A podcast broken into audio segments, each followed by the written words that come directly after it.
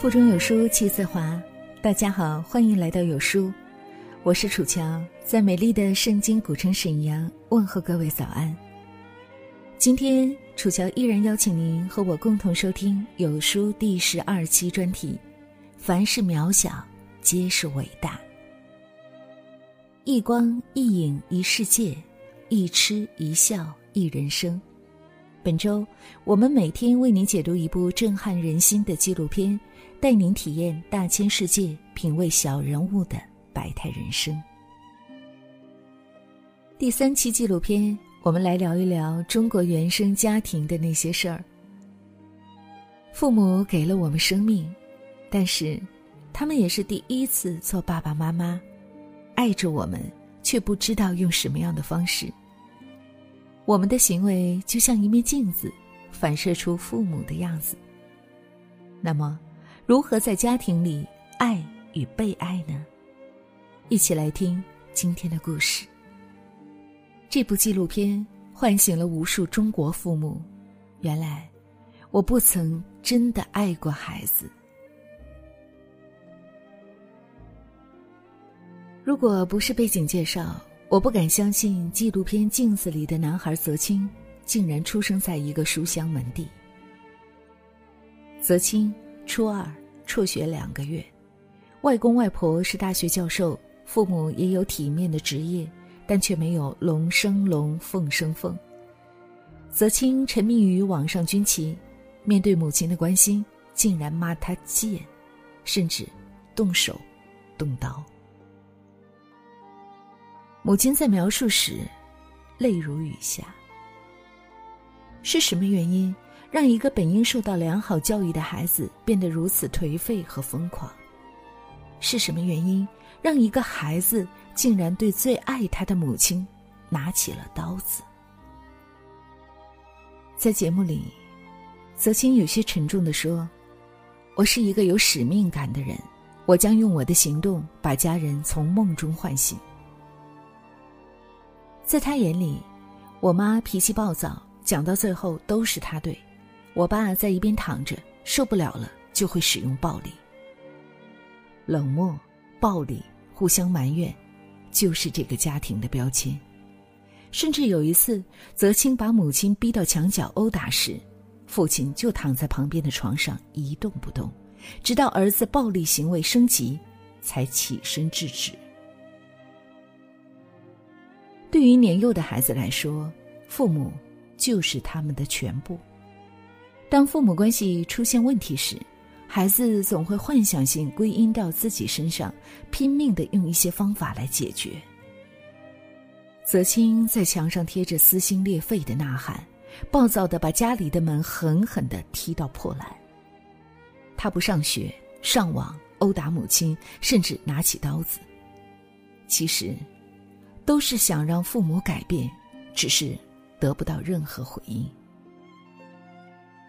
更可怕的是，他像父亲一样厌烦母亲的暴躁和唠叨，也学会了用父亲的方式对待母亲。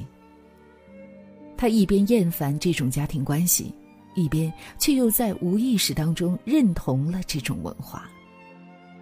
最后，他终于发现，我是一面镜子，我的面孔能照出我是如何忠诚于父母，无论是外表还是内心，与他们。是多么的相似。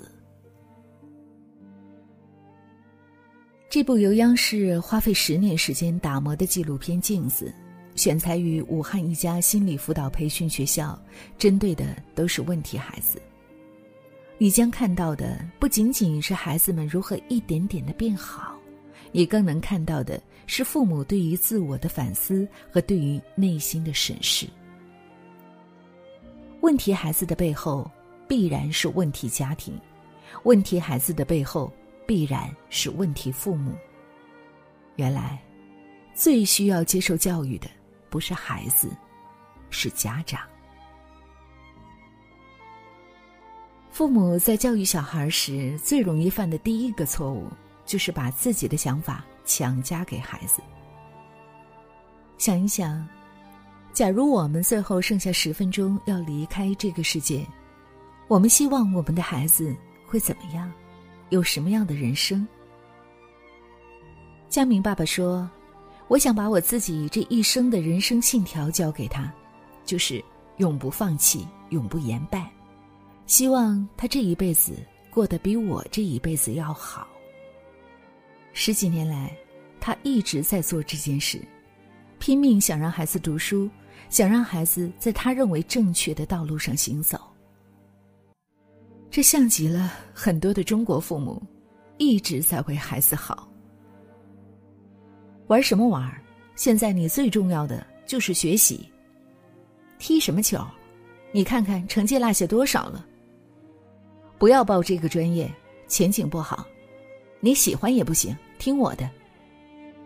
在外面瞎混什么？赶紧回来考公务员，还是体制内靠谱。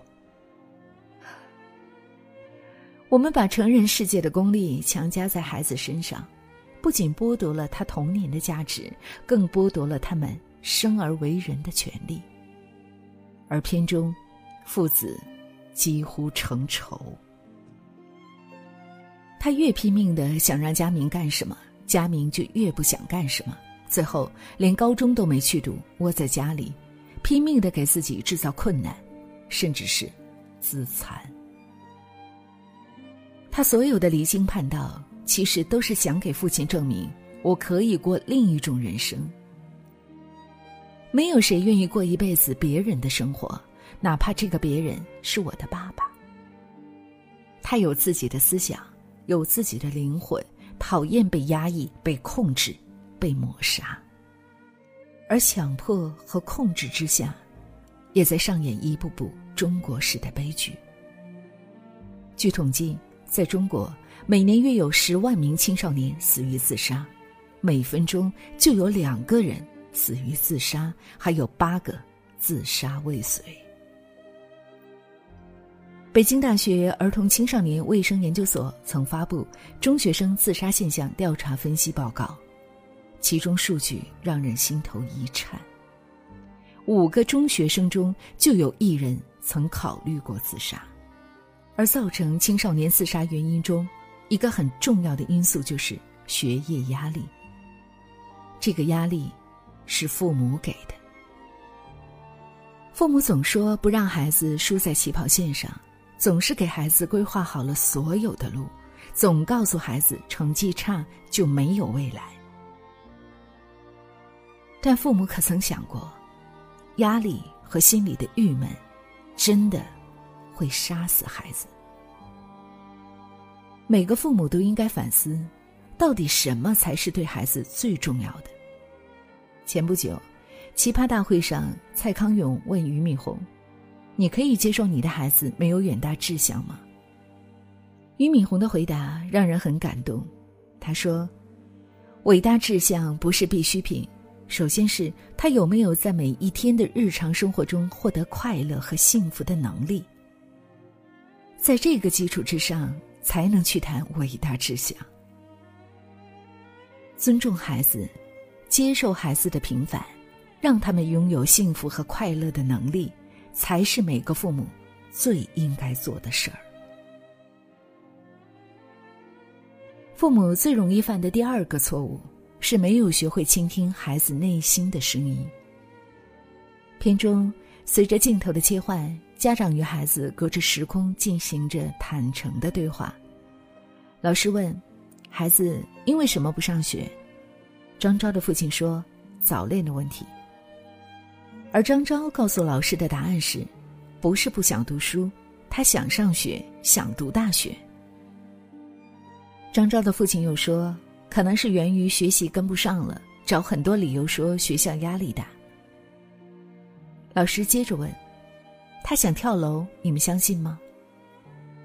张昭的父亲并不相信，他不认为孩子有那个胆儿，觉得只是吓唬我们。而在镜头的另一端，张昭说：“其实他们只要每次说这句话，你让他跳下去，你看他敢吗？”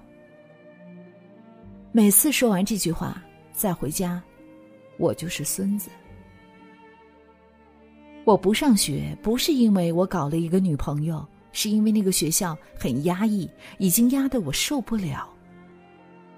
而每次他痛苦的说这些话时，母亲总是质问他：“好几千人都受得了，为什么你受不了？”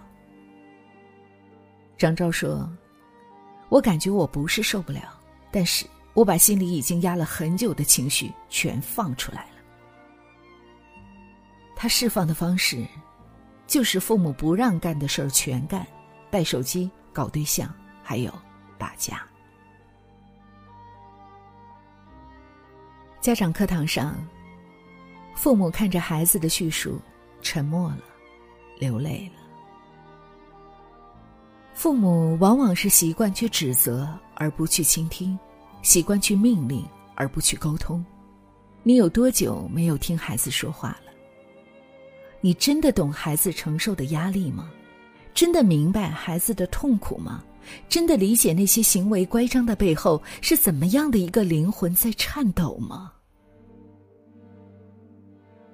作家艾小阳说：“通畅的交流与沟通是一切关系的基础，没有交流的关系是在心理上的彼此失去。”是啊，没有交流和沟通，没有理解和体谅，孩子的痛苦无法宣泄，也就慢慢的对你关上了门，甚至形成了反向性格，进入了一个叛逆期。